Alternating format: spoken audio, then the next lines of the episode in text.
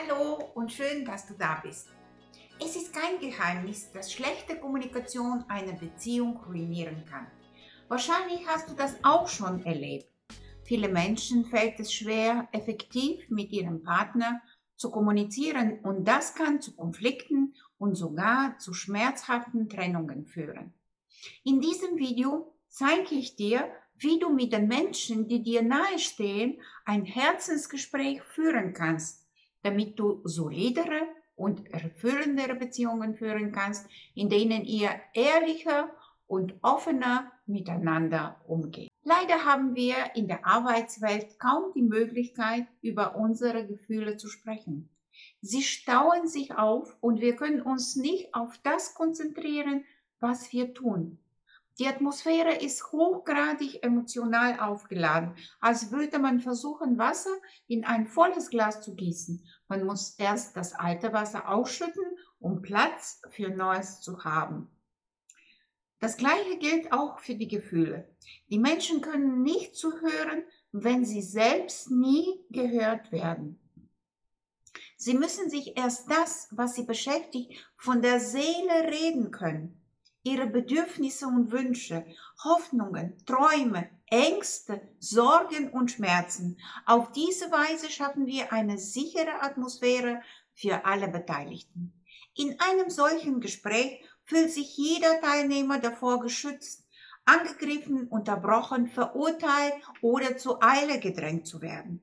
Ein solches Gespräch ist ein sehr wirkungsvolles Mittel, um Gefühle auszudrücken und loszulassen.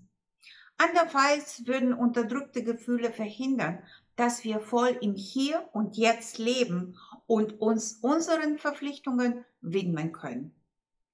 Ein solches Herzensgespräch kann zu Hause, am Arbeitsplatz oder in der Schule geführt werden, um Harmonie, Verständnis und Intimität zu schaffen. Wann sollte man ein Herzensgespräch führen?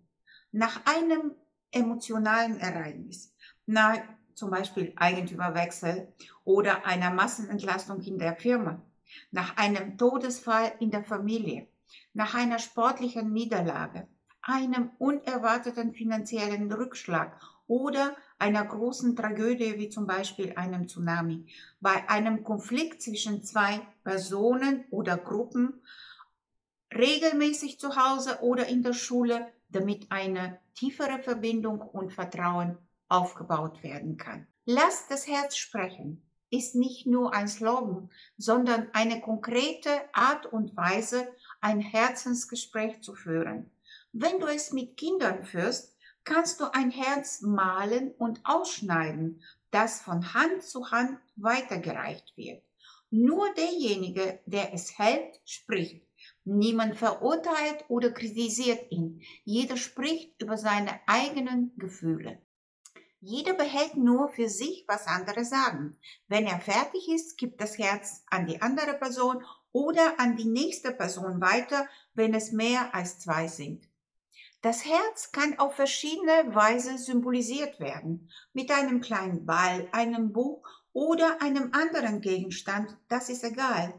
Wichtig ist, dass es uns daran erinnert, dass die Worte, die wir hören, aus dem Herzen einer Person kommen und dass wir versuchen, zum Herzen des anderen zu gelangen. Was kann ein Herzensgespräch bewirken? Eine verbesserte Fähigkeit, dem anderen zuzuhören, einen konstruktiveren Ausdruck von Gefühlen, eine erhöhte Bereitschaft, Konflikte zu lösen, eine verbesserte Fähigkeit, die Vergangenheit, Wut und Ärger loszulassen, die Entwicklung von gegenseitigem Respekt und Verständnis, aber vor allem ein Gefühl der Verbundenheit und Offenheit miteinander. Das Wunder ist, dass unter all dem Ärger und Misstrauen eigentlich die Liebe steckt. Wir müssen ihr nur die Chance geben, sich zu offenbaren. Aber kommen wir zu unserer Überschrift.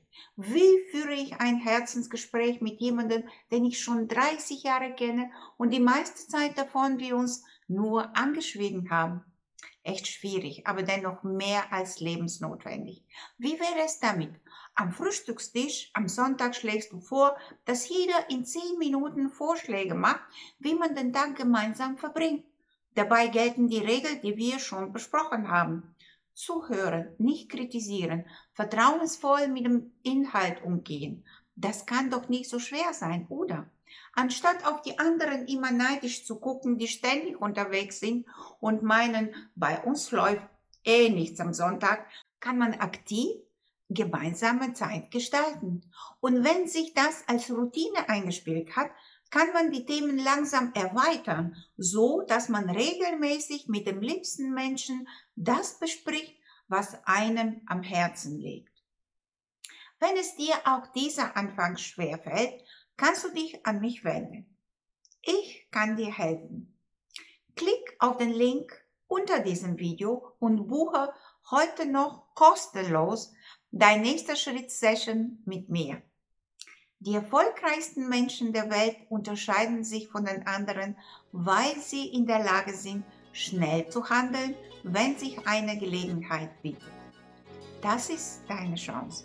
Nutze sie. Ich würde dich sehr gerne persönlich kennenlernen. Tschüss und bis zum nächsten Mal.